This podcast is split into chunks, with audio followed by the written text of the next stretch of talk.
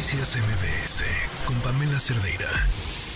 Les decíamos de esta entrevista del presidente Andrés Manuel López Obrador eh, a, a esta periodista rusa, Ina Afinogenova, que ya había anunciado él a través de sus redes sociales, que comenzó a transmitirse hoy a las 2 de la tarde y duró poco más de dos horas. a ver, habrá que verla con detenimiento, lo que alcanzamos a ver, eh, pues prácticamente una, una, una mañanera. Pero se criticó mucho el momento en el que se dio a conocer sobre esta entrevista y por supuesto las preguntas de por qué eh, el, el, presidente que sí es muy mediático y que ocupa mucho tiempo en sus mañaneras todos los días, pero que no ha dado entrevistas, da específicamente esta a esta periodista. Beata Boina, profesora de Relaciones Internacionales del Tecnológico de Monterrey, ex embajadora de Polonia en México y Centroamérica, nos acompaña en la línea. ¿Cómo estás, Beata? Buenas tardes. Buenas tardes, Pamela. ¿Qué tal? ¿Cómo estás? Bien. ¿Cómo lo ves? ¿Qué opinas de todo esto? Sí, mira, pues yo sí este, la escuché casi completa haciendo de paso otras cosas porque han sido eh, efectivamente dos horas y cuarto.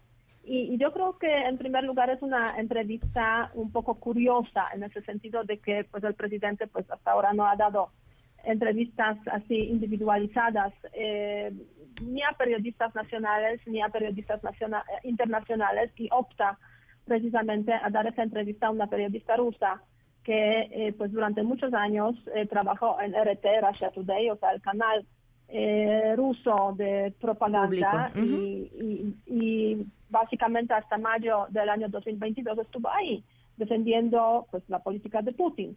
Entonces, en ese sentido, sí sorprende un poco que el presidente eh, aceptó eh, esa entrevista, sobre todo que es una entrevista ahora para un pequeño canal de España, Canal Red, eh, que es una televisión digital terrestre que funciona desde marzo de 2023. Y yo creo que esa aceptación fue un poco a raíz de eh, eh, su, sus relaciones con el jefe de este canal, el creador de este canal, que en su momento pertenecía al partido Podemos, era jefe del partido Podemos también de España, un mm. partido de extrema izquierda en, eh, en España, Pablo Iglesias. Y Ina Genova básicamente desde hace poco trabaja en este canal Red y es muy reconocida, hay que, hay que decirlo claramente, en el contexto latinoamericano. Entonces, en ese sentido, entrevista curiosa pero por otra parte, es una entrevista que aparece en un momento pues muy desafortunado, yo diría, eh, porque, eh, porque aceptar la entrevista que hace una periodista rusa eh, afiliada con los medios rusos de forma tan clara, en un momento cuando mm, hay un anuncio de que en la cárcel rusa muere mm, el opositor ruso Navalny, eh, pues la verdad es que me parece una falta de sensibilidad de parte del presidente de México, que yo entiendo fue una entrevista seguramente eh, pues acordada con anticipación y grabada con anticipación, pero bueno, podrían esperarse un rato, ¿no? Para, digamos, publicarla para que no apareciera justo en ese contexto. Eh, sí, yo, me pues, una indignación en muchos países del mundo precisamente por, por la muerte de, de, de Navalny. Me, pregunto si la falta de timing es eso, una, un descuido o, o no. Es intencional. O completamente intencional. y es que además podrían ser las dos. O sea, mira, yo creo que no es un descuido de parte de eh, Canal Red, eh, eso sin ninguna duda, no es un descuido. No sé, en caso del presidente mexicano, eh, seguramente él pudo tener influencia también en los tiempos de la publicación de entrevista, lo pudieron pues frenar, lo pudieron pues, posponer. Eh, pero bueno, además en esa entrevista, la verdad es que sí, el presidente dice un par de cosas sobre Rusia. Eh, y eh, fundamentalmente en un momento pregunta a, la periodista, pues tú eres rusa, ¿no? Y ella responde, sí, efectivamente. Y él dice, el presidente dice, lo mejor de Rusia es su política social. O mm. sea, hay que leer a Tolstoy, a Gogol, a Dostoyevsky y sobre esta base pues ya pasa después a hablar sobre los Estados Unidos, de por qué las cosas están tan mal en los Estados Unidos. Entonces, sí, como que yo diría que la combinación de la argumentación también en ese contexto, digamos, de Rusia mm, bajo, bajo la, eh, el gobierno de Putin, la Rusia autoritaria, no cabe ninguna duda, y eh, pues hablar lo mejor de Rusia sin hablar también de lo peor de Rusia, pues me parece una falta de, eh, pues mm, incluso más que sensibilidad, es una torpeza, pero muy fuerte. ¿Crees que haya reacciones a esta entrevista?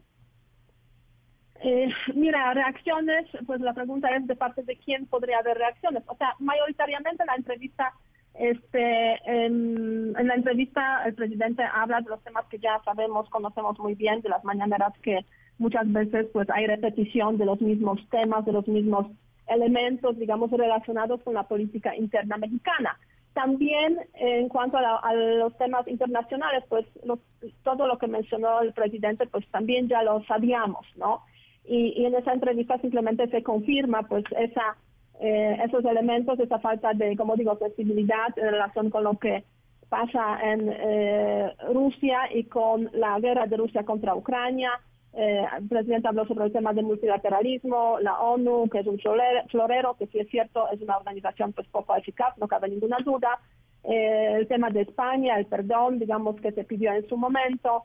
El tema de la frontera. Aquí yo diría que en el tema de la frontera y la relación con los Estados Unidos, un tema muy interesante, que, que por ahí pues eh, le intentó un poco la periodista rusa pues llevar por los caminos un poco de crítica hacia los Estados Unidos y hacia sobre todo el, eh, eh, pues el gobierno del presidente actual Biden, pero me da la sensación que en ese sentido el presidente mantuvo su firmeza diciendo, de hecho, en algún momento que pues el presidente Biden pues es una es buena gente.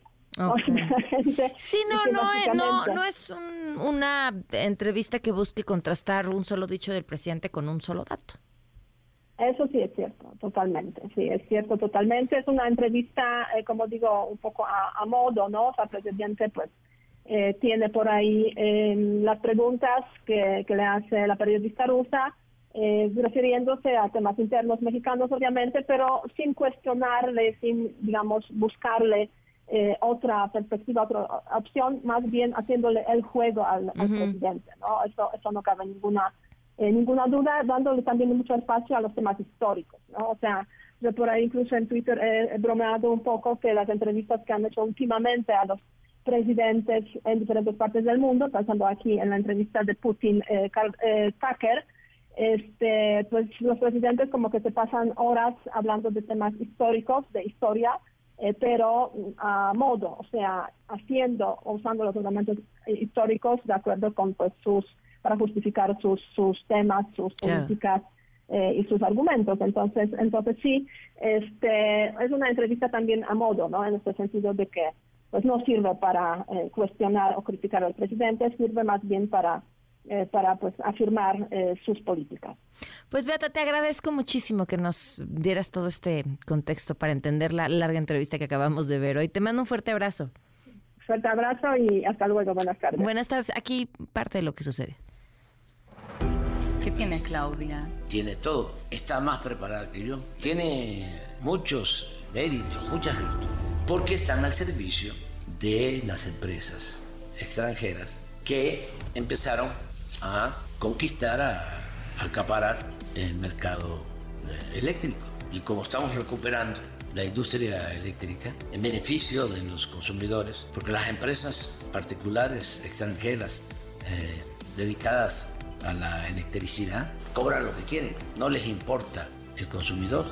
Por eso la propuesta que estamos haciendo es que los jueces, los magistrados, los ministros, los elige el pueblo, que no sea la cúpula del poder.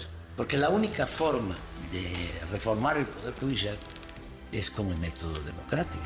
Pues se padece mucho porque el conservadurismo o la derecha en México y en el mundo se apoya mucho en lo mediático. Y eso es fundamental. Y eso hay que combatir. Nos acaba de pasar algo, por ejemplo. Sobre eso le iba a preguntar. Sí. Las informaciones que salen sobre este, supuesto financiamiento narco en la campaña de 2000. Sí, sí, sí. Vino un periodista famosísimo. Pues este señor viene, hace un reportaje que pone, que encabeza, con signos de interrogación, recibió eh, el presidente López Obrador apoyo del narco en el 2006, con signos de interrogación. Fíjate lo mañoso, lo tramposo. ¿Qué periodista serio puede hacer eso? Muchas gracias. Ese señor actuó como un mercenario. Y si no hay pruebas, ¿sí? y tú mismo estás diciendo de que no tienes pruebas, ¿por qué publicaste? O sea, ¿de parte de quién? ¿Y de parte de quién? Pues de eh, oligarcas, conservadores y de posiblemente gente de la DEA.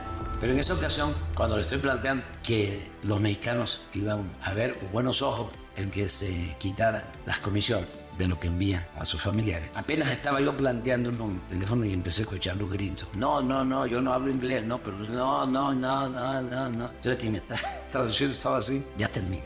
No, si lo que voy a hacer es lo opuesto. Voy a cobrar más impuestos porque de ahí voy a sacar para construir el muro. ¿Y yo para qué? Le pedí esto, ¿no? Acababan de informarme los de las Fuerzas Armadas de México, el que era secretario, de que habían descubierto un túnel. Pasaba por abajo de la garita de la aduana de Estados Unidos. ¿Qué tiene Joe Biden que un progresista latinoamericano no le ve y usted? Es una gente respetuosa.